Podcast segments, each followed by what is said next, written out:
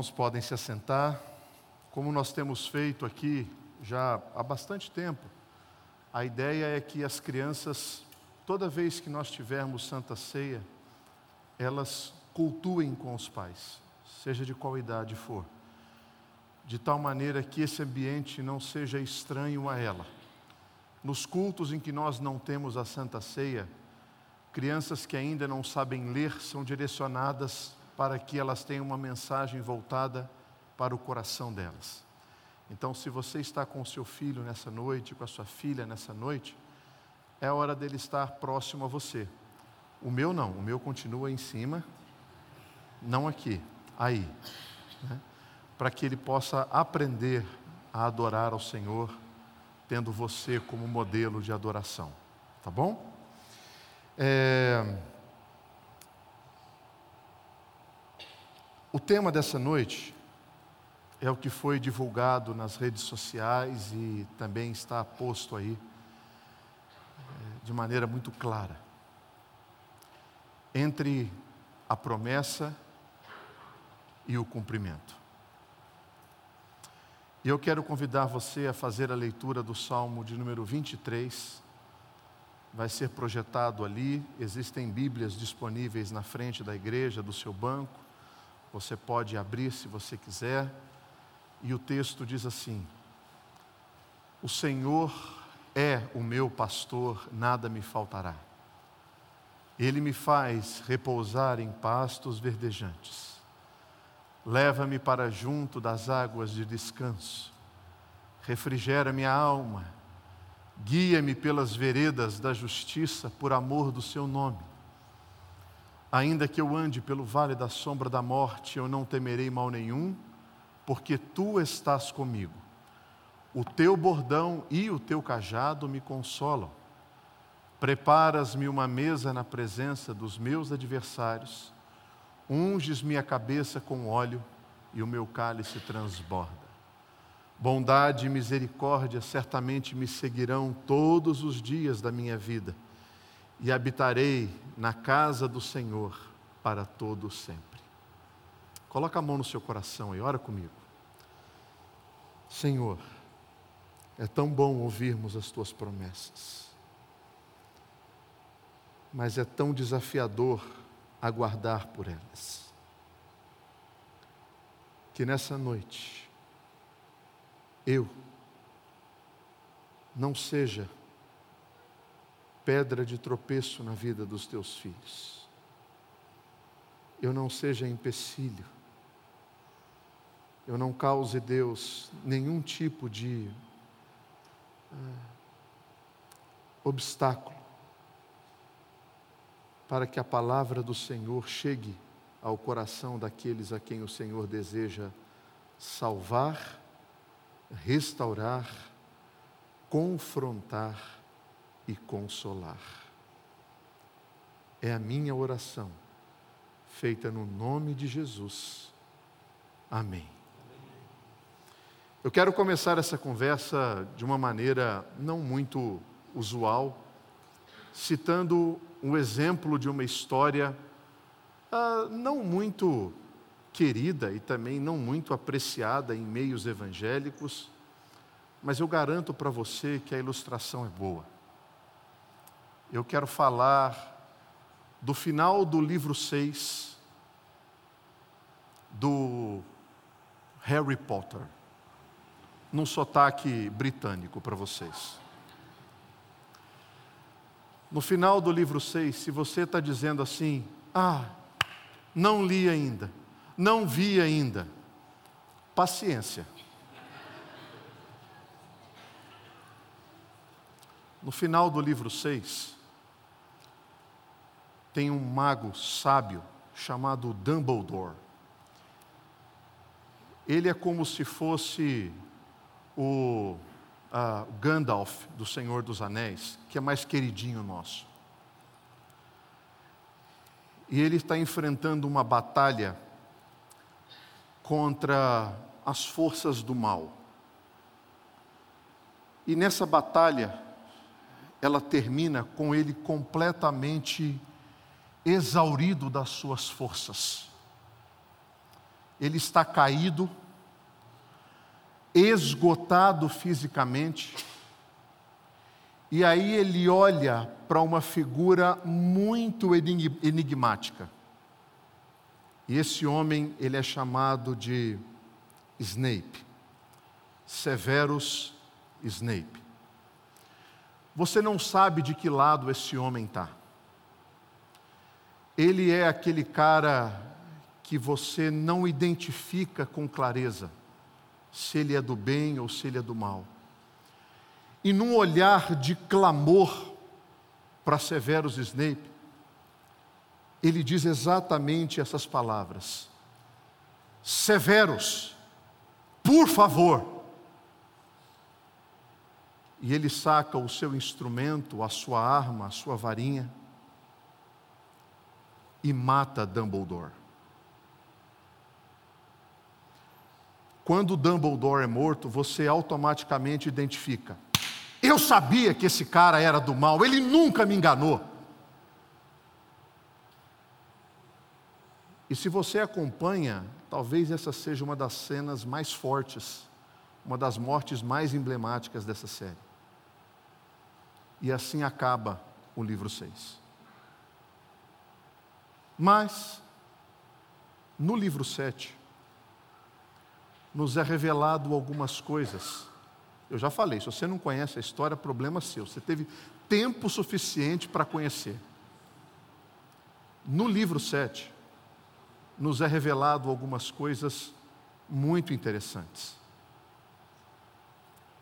Aqueles flashes de memória de conversas que não foram contadas mostram que Dumbledore teve uma conversa com Severus Snape dizendo que a única forma do Harry vencer as forças do mal é se ele concedesse ao Harry um poder que só poderia ser dado se ele tivesse morrido. E aí você percebe, numa das falas dele, quando ele diz assim: quando isso acontecer, Severus, por favor, deixe acontecer. E a frase que é dita, Severus, por favor, à luz do livro 7, se torna agora um elemento de revelação. E você olha e diz assim: ele não era do mal. Aquela atitude foi uma atitude não de traição, mas de fidelidade. Por que, que eu estou contando essa história? Porque viver entre a promessa e o cumprimento é viver sem saber o fim da história. É viver de tal maneira em que muitas vezes nós tomamos conclusões precipitadas.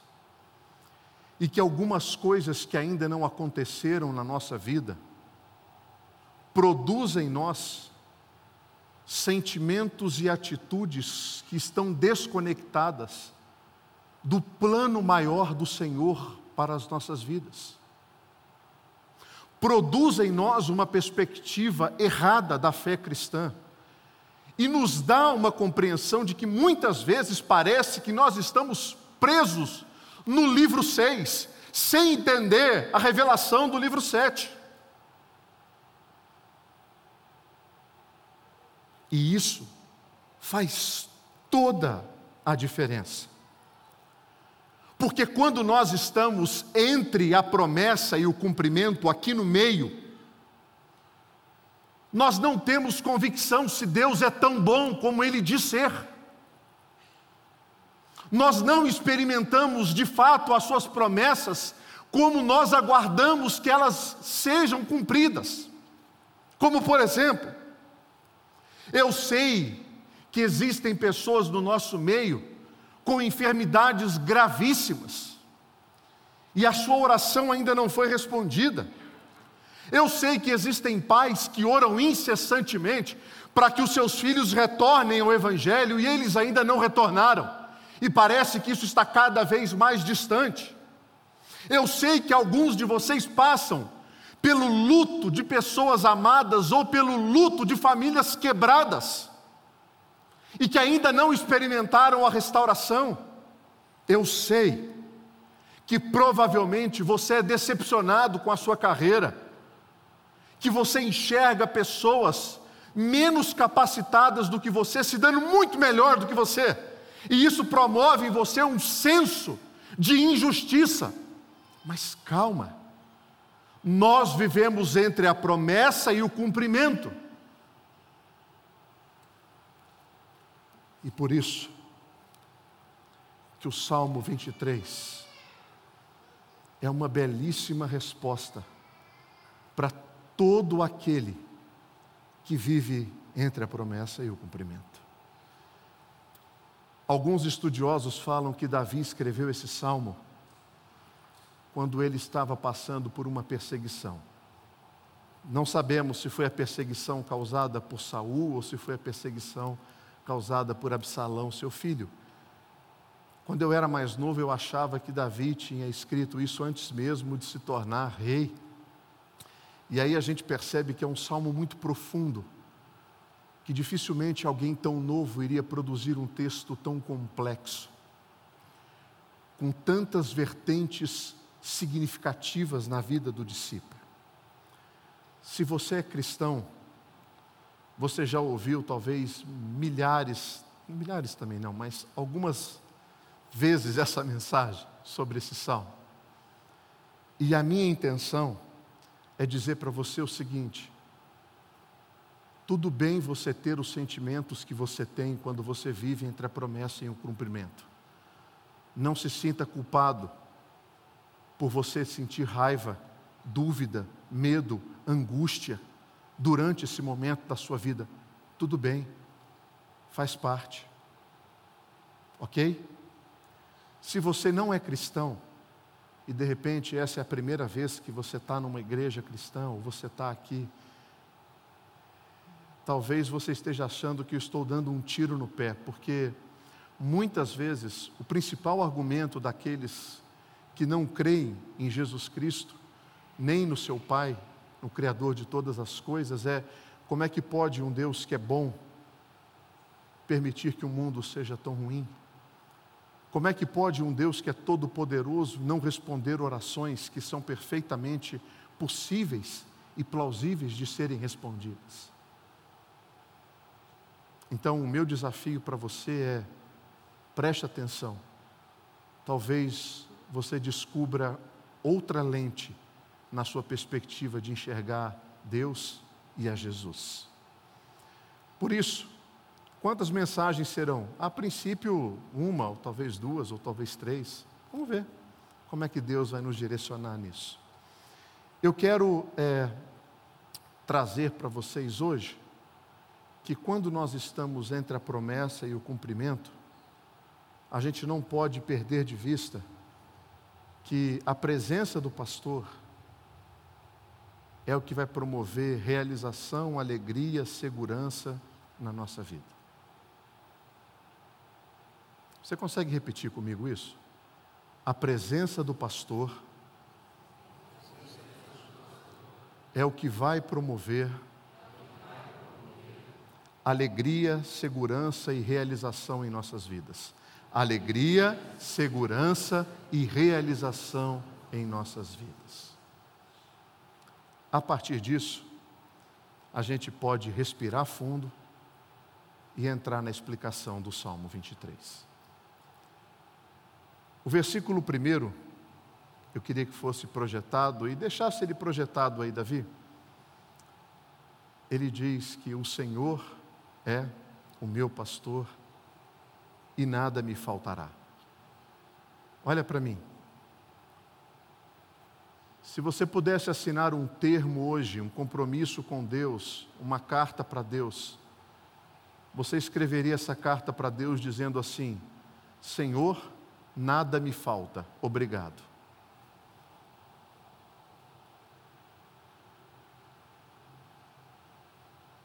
Difícil, né? Porque o nosso coração ele é influenciado por muitas coisas e a gente parece que vive sempre com o senso de que está faltando alguma coisa. Afinal de contas, esse é um grande princípio do marketing. Mostrar que você tem necessidade de algo que você não sabia que tinha necessidade. Os sites chineses que o diga.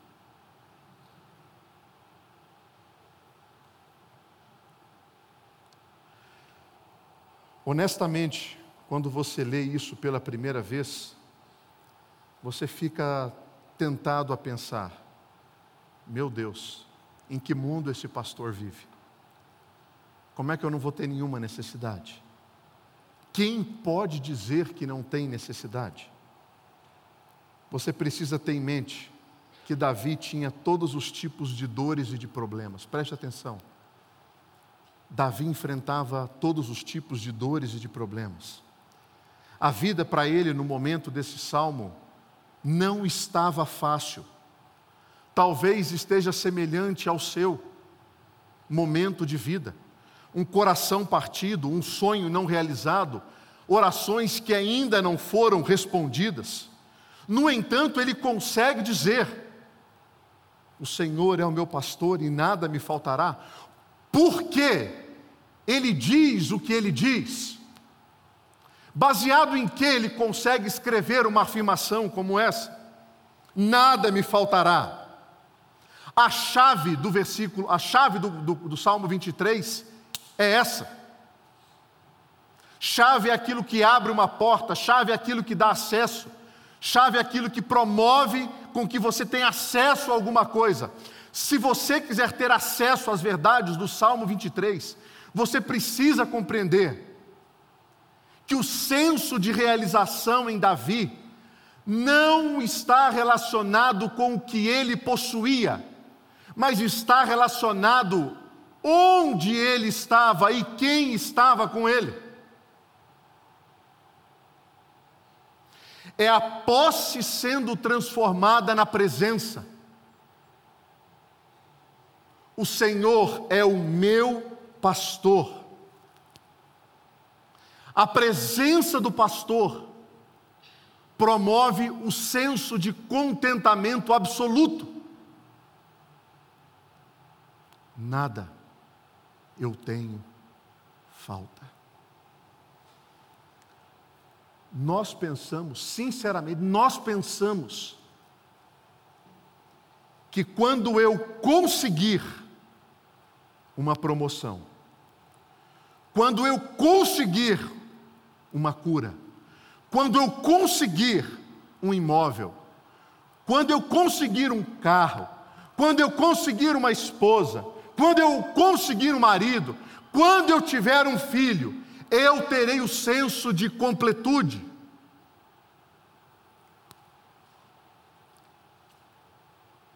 Bobagem, besteira. Isso não vai acontecer, sabe por quê? Porque o senso de contentamento absoluto só pode vir por uma fonte inesgotável de vida, que é Jesus. Um cônjuge não promove contentamento absoluto no outro, um filho não faz isso, um emprego não faz isso, uma casa não faz isso. Uma viagem para as Ilhas Maldivas, quase faz isso, mas não faz. Não faz. É a presença do pastor que promove em nós a fala e nada me faltará. Porque na primeira parte do versículo 2, ele fala que esse pastor, versículo 2, ele me faz repousar em pastos verdejantes.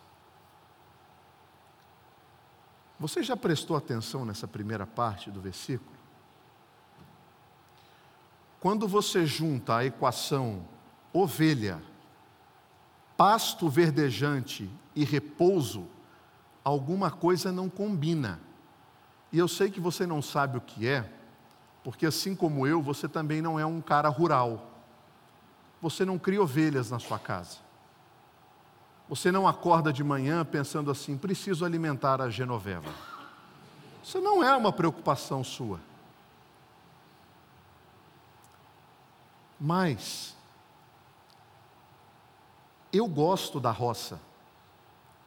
E recentemente nós fomos para um lugar que tinham algumas ovelhas.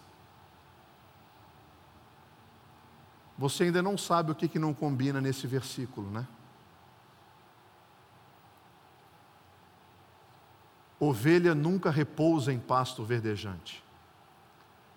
Em pasto verdejante, a ovelha come, ela não repousa. Pastor, onde que ovelha repousa? Ovelha repousa onde não tem alimento, que aí ela para de comer e ela dorme. Porque enquanto tiver comida, ela vai pastar. Por que essa ovelha repousa em pasto verdejante? Porque o pastor está presente e ela não tem necessidade alguma. Ela não precisa fazer com que os seus instintos sejam maiores do que a sua situação atual. Ela pode descansar até mesmo quando o pasto está verdinho. Ela descansa.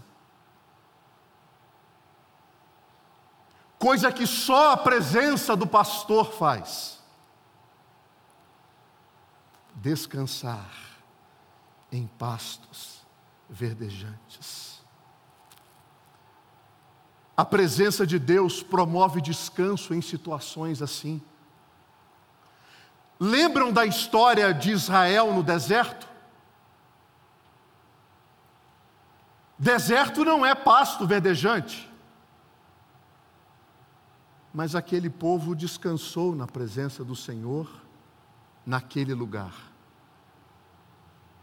E ao contrário do pasto verdejante, ali tinha terra e seca, poeira e pedra. Não tinha alimento. Mas quem estava presente? O pastor. E quando o pastor está presente, tem alimento, porque 40 anos desceu maná naquele lugar. Não tinha comida, mas o pastor traz a comida. O que é maná? Originariamente significa o que isso significa. Eles não sabiam, porque eles olharam para aquele alimento que caía do céu e aparecia todas as manhãs e diziam: O que, que isso significa? O que é isso? E diziam: Maná, maná, maná. Um alimento misterioso surgia todas as manhãs a quantidade exata para cada família comer, não podia guardar para o dia seguinte.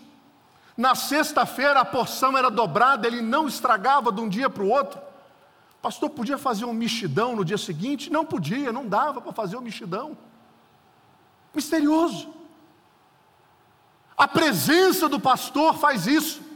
A presença do pastor faz com que a ovelha descanse em pasto verdejante e descanse no meio do deserto, porque não é o ambiente que traz paz, é o pastor. Você está entre a promessa e o cumprimento? Traz o pastor para perto de você, põe ele ao seu lado, não se esqueça dessa verdade, e isso te ajuda a enfrentar tudo na sua vida. E quando você estiver em pastos verdejantes, se o pastor estiver ali, você vai estar no rodízio, o cara vai, quer picanha? Eu falo, não, obrigado, cara, você não está vendo que eu estou com um pastor aqui, cara? Não precisa, não precisa. Agora tem que agradar também é, vegetarianos, quer uma berinjela? Não, não, obrigado, o pastor está aqui. Percebe?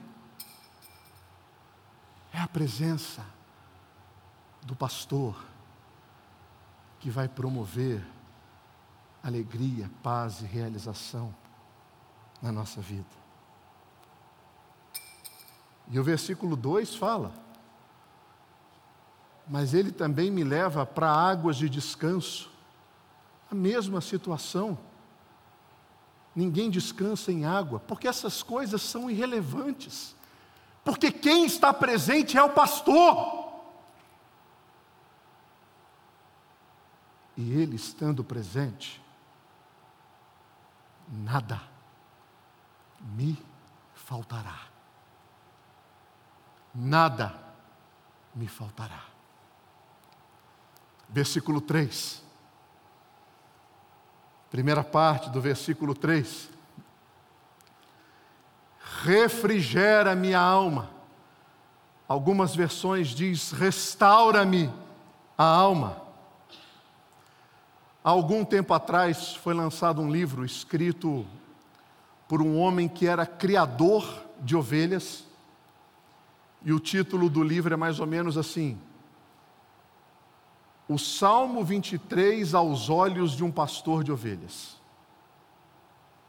Alguém que lidava profissionalmente com a criação de ovelhas. E ele fala o seguinte: as ovelhas, elas são animais muito frágeis. As ovelhas, elas têm um grande problema, que algumas vezes elas caem e não conseguem se levantar, por conta da sua estrutura de lã. Às vezes pesa demais e ela fica como um, um besouro quando cai de pernas para o ar. As pernas mexem, mexem, mexem e ela não consegue fazer o galeio necessário. Aí você pensa, puxa, é um animal meio limitado, né? Qualquer semelhança é mera coincidência. Mera coincidência. Ah, você fala isso porque você é pastor. Né? Não, eu falo isso porque eu sou ovelha. E ele aponta três situações em que as ovelhas mais se machucam. A primeira delas se machucam no sentido de, de, de caírem, né? é quando o solo é muito fofo e muito confortável. Em que sentido? Fofo e confortável mesmo. Às vezes elas caem no celeiro e não conseguem levantar porque tem o feno, tem a, a, toda aquela estrutura. Às vezes elas caem quando elas estão com a sua lã muito grande e às vezes elas caem não conseguem se levantar quando elas estão muito gordas. Preste atenção. Conforto e abundância. Duas coisas que nós pregamos como sendo bênçãos do Senhor mas que muitas vezes podem ser a principal causa do seu tropeço, da sua queda. E antes do pastor levantá-las, principalmente se elas estão há muito tempo caídas, ele precisa pegar as suas patinhas e trabalhar a articulação delas. Você já, você já ficou em alguma posição em que, em que algumas vezes você ficou com os membros dormentes? Já? Né? Às vezes quando você dorme assim, e aí você acorda, a mão cai, você fala, nossa, que estranho, né? Não tá, parece que está sem vida. Não adianta você pegar a ovelha e logo colocá-la para cima. E o Philip Keller fala isso, ele fala que refrigerar a alma, renovar a alma, é preparar para enfrentar a nova caminhada que vai surgir. Porque logo depois, ele diz: Porque o Senhor vai me guiar pelas veredas da justiça, por amor do seu nome. E nós temos o temível versículo 4. Ainda que eu ande pelo vale da sombra da morte, não temerei mal nenhum, porque tu estás comigo o teu bordão e o teu cajado me consolam. No meio deste salmo, no meio deste salmo, no ponto mais baixo dele, Davi para de falar com a gente e começa a falar com Deus.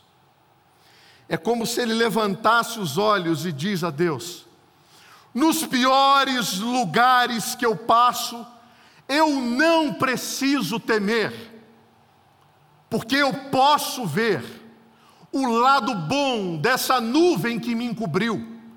Eu passo a ter a capacidade de saber que, mesmo eu não enxergando um palmo à minha frente, o pastor está comigo.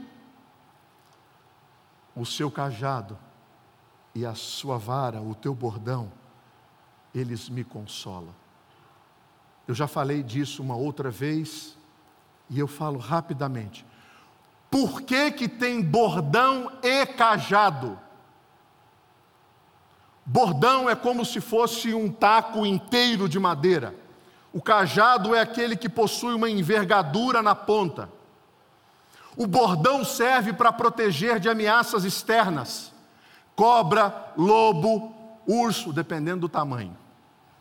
Você bate no outro animal para proteger a ovelha. E o cajado? O cajado serve para proteger a ovelha dela mesma, das coisas do coração dela, que vão tirando ela do caminho, e aí o pastor põe o cajado no pescoço e traz para cá. O Philip Keller ainda fala de uma experiência de que algumas vezes, no Oriente Próximo, no Oriente Fértil, os pastores precisavam quebrar as pernas de ovelhas rebeldes e caminhavam com ela no seu lombo por mais de um mês até que a recuperação acontecesse, com a finalidade do quê? Dela aprender a caminhar junto com ele e com as outras. Nós não precisamos temer se o pastor estiver presente. Eu não preciso temer. Versículo 5. Preparas-me uma mesa na presença dos meus adversários. O que, que você faz com uma mesa? Ah, pastor, às vezes eu tenho vontade de quebrar ela na cabeça de alguém não é para isso.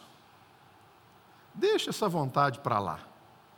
A mesa é o local de comunhão. A mesa é o local do de estar junto. A mesa é a hora em que as armas se rendem. A mesa é o local do repartir. A mesa é o ambiente onde nós visualizamos o cuidado de Deus com as nossas vidas todos os dias. Mas aí você vê esse texto dizendo, no meio de tudo isso que está acontecendo, aparece uma mesa. Pasto verdejante, água tranquila, vale de sombra da morte, uma mesa. E ainda, na presença de inimigos, mas o pastor não é aquele que espanta os meus inimigos? E aí vem uma, uma ilustração fantástica. Um estudioso, lendo esse texto e fazendo as conexões com as histórias antigas, uma mesa com o inimigo presente só seria posta se essa guerra já fosse vencida e os inimigos já não eram mais nenhum tipo de ameaça mas eles foram rendidos. A batalha foi vencida, e é uma mesa da celebração, diante daquilo que te promovia medo, angústia, vergonha, sofrimento, dor. Será que é por isso que a visão do Apocalipse dos últimos dias, e eu não vou entrar na mensagem do Edu aqui, é a visão de uma mesa sendo posta, sendo celebrada. Essa é a percepção. Mas não é só a beleza desse texto da mesa. O texto ainda diz: Unges minha cabeça com óleo e o meu cálice está bem cheio. É isso? Não? O cálice o quê? O cálice transborda.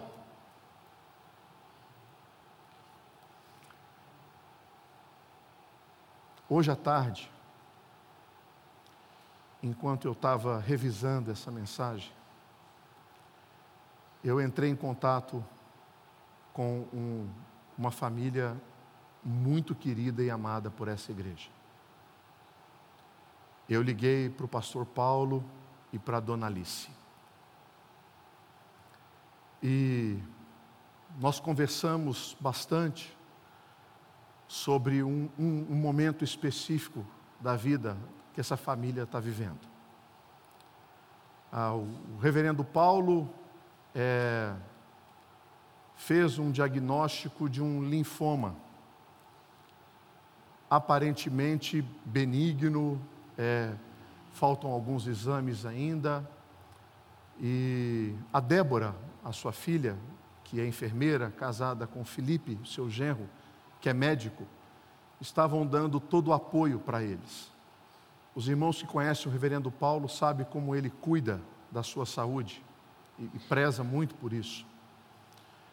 Mas enquanto eles davam atenção para o reverendo Paulo, o Felipe, esposo da Débora, ele é, Estava em casa, sentiu fortes dores de cabeça. A Débora falou: Felipe, vai no hospital. Tá, não quer passar com a medicação? Vai no hospital. Ele foi. E ele não saiu do hospital. Naquela noite ele foi internado com um, um tumor no cérebro. Eles têm dois filhos pequenos. E fez uma cirurgia ah, retornou para casa com algumas dores ainda. Depois de alguns outros exames, entenderam que era necessário uma outra cirurgia. Eles chegaram em São Paulo essa madrugada e ele fará uma cirurgia amanhã, uma segunda cirurgia. Eu conto essa história por dois motivos. O primeiro deles é para conclamar a igreja a orar por essa família. Agora, o que mais me surpreendeu foi que, quando eu terminei de conversar com Alice, ela falou assim: Gustavo, eu vou te mandar algumas mensagens que a Débora tem compartilhado com a nossa família sobre essa situação específica do Felipe e como que ela tem se portado diante dessa dor e diante de todo esse sofrimento.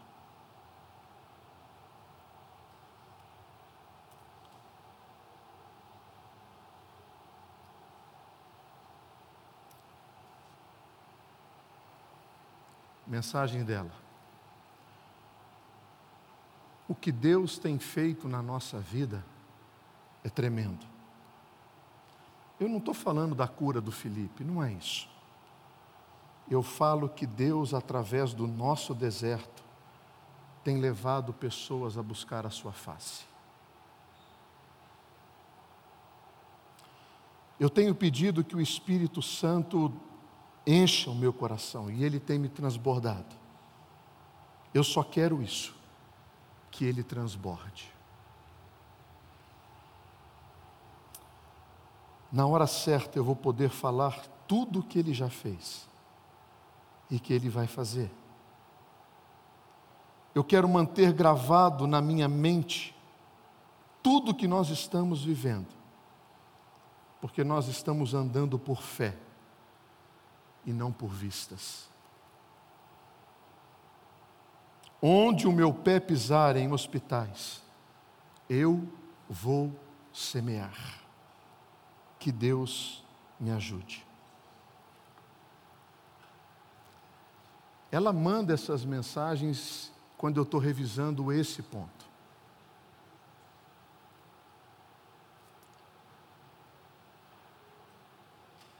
Transbordar significa isso.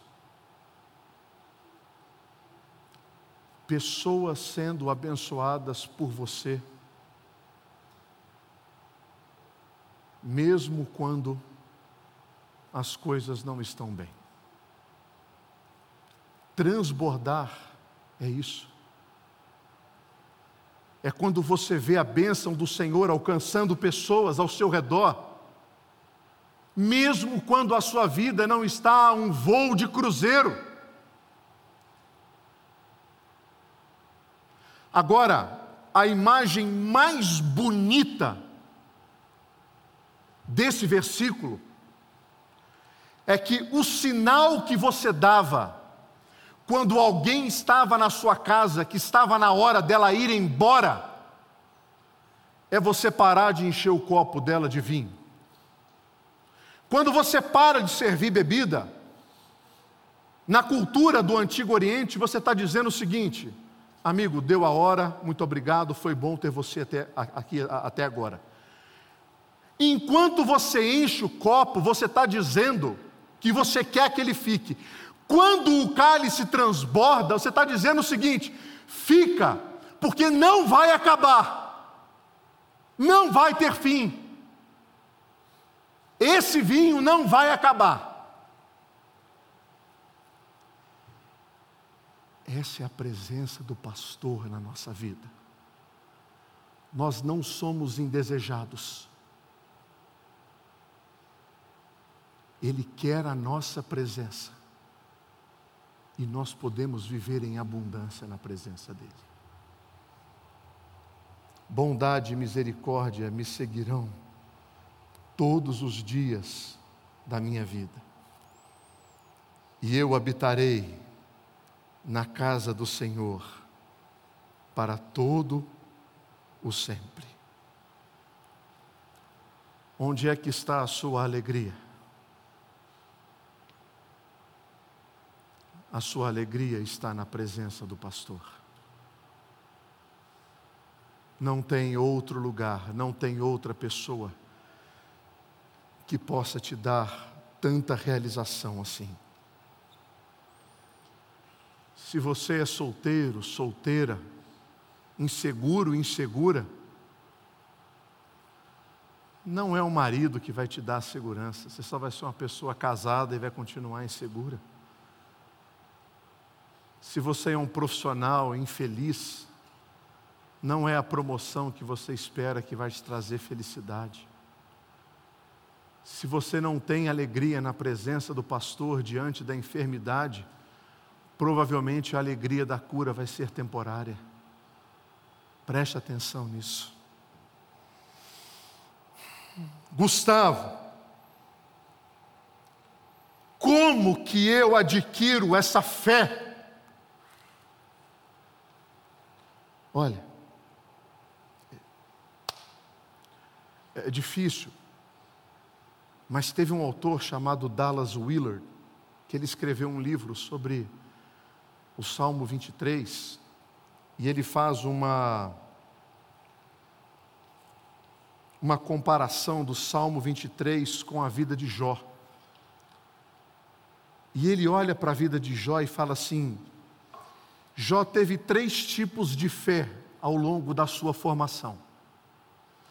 A primeira fé que Jó teve era a fé do justo.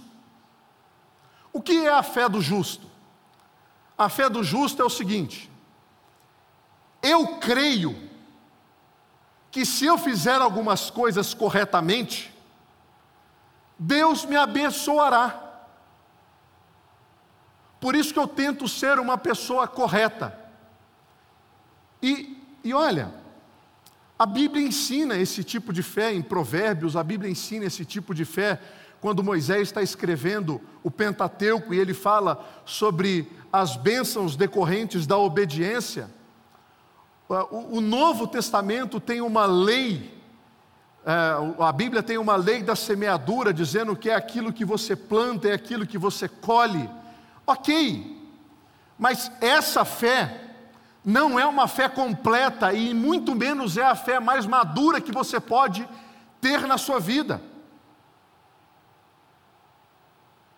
porque essa é uma fé que promove um pouco de medo. Porque olha só o que diz o Jó, capítulo 3, versículo 25. O que eu temia veio sobre mim, o que eu receava aconteceu. Olha aqui para mim, qual é hoje o seu maior medo? E se amanhã, na segunda-feira, ele se realizar?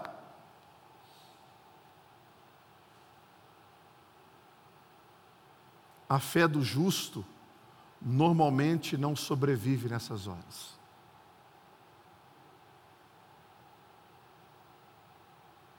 Você precisa de um upgrade na sua fé. E aí ele fala do segundo tipo de fé que Jó adquire que é chamada de fé do desespero. Jó capítulo 13, versículo 15. Jó está dizendo acerca do Senhor: Embora ele me mate, ainda assim esperarei nele. Olha a fé do justo aparecendo de novo. Certo é que defenderei os meus caminhos diante dele. A fé do desespero é aquela fé que nós sabemos que Deus é bom, mas eu não sei o que Ele está fazendo. Eu sei quem Ele é, mas eu não sei o que Ele está fazendo. Mas eu sei que Ele tem um bom plano. Não é todo mundo que atinge essa fé, porque elas continuam na fé da troca, na fé do merecimento, aquela fé que muitas vezes promove pessoas julgadoras. Presta atenção nesse episódio. Alguma coisa acontece com uma família e talvez o seu primeiro pensamento seja: meu Deus, o que, que eles fizeram de errado? Para merecer o que estão passando.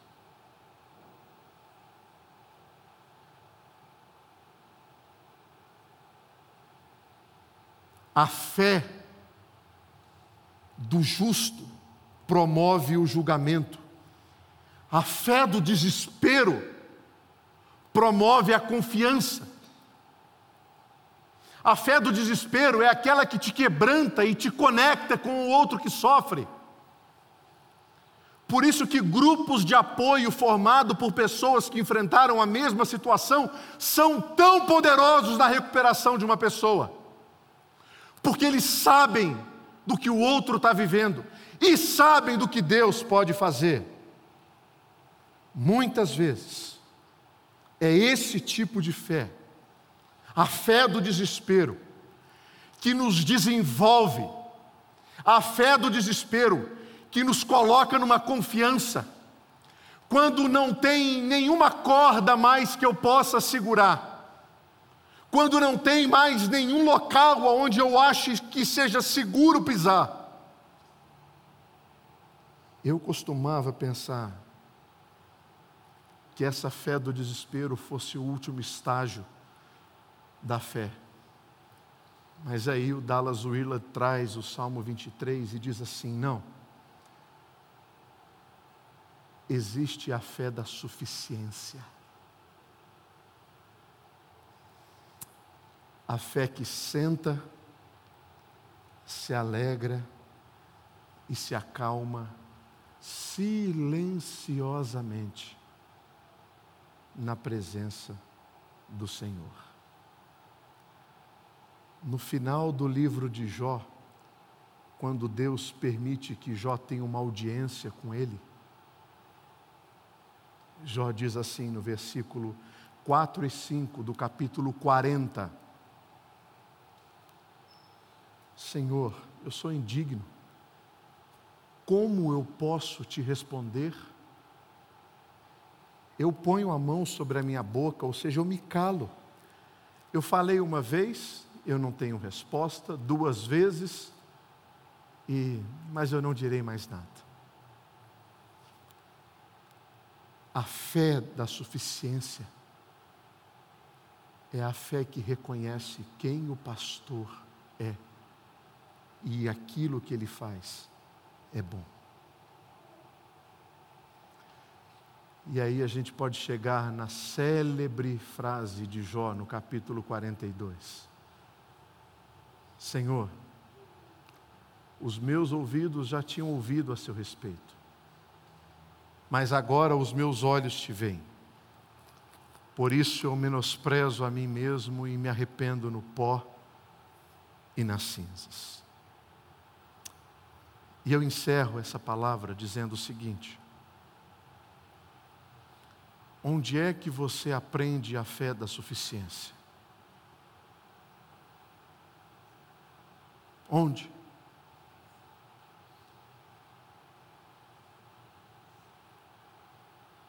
É na cruz.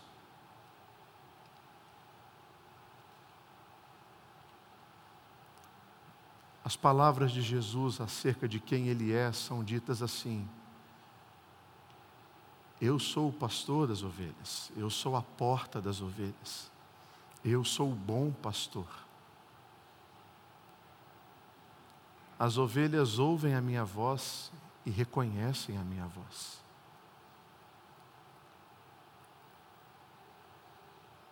O que é que você precisa na sua vida?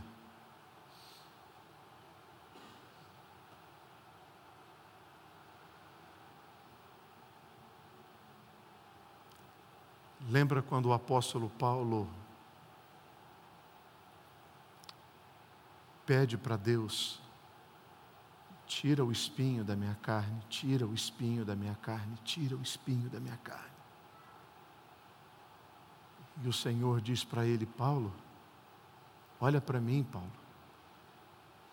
Eu já te dei Jesus, eu não tenho nada melhor para te dar. A minha graça te basta.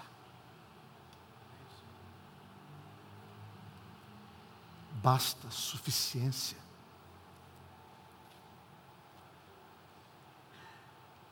A cruz e o que aconteceu nela é o que promove em você suficiência em Cristo nós somos plenos em Cristo Jesus.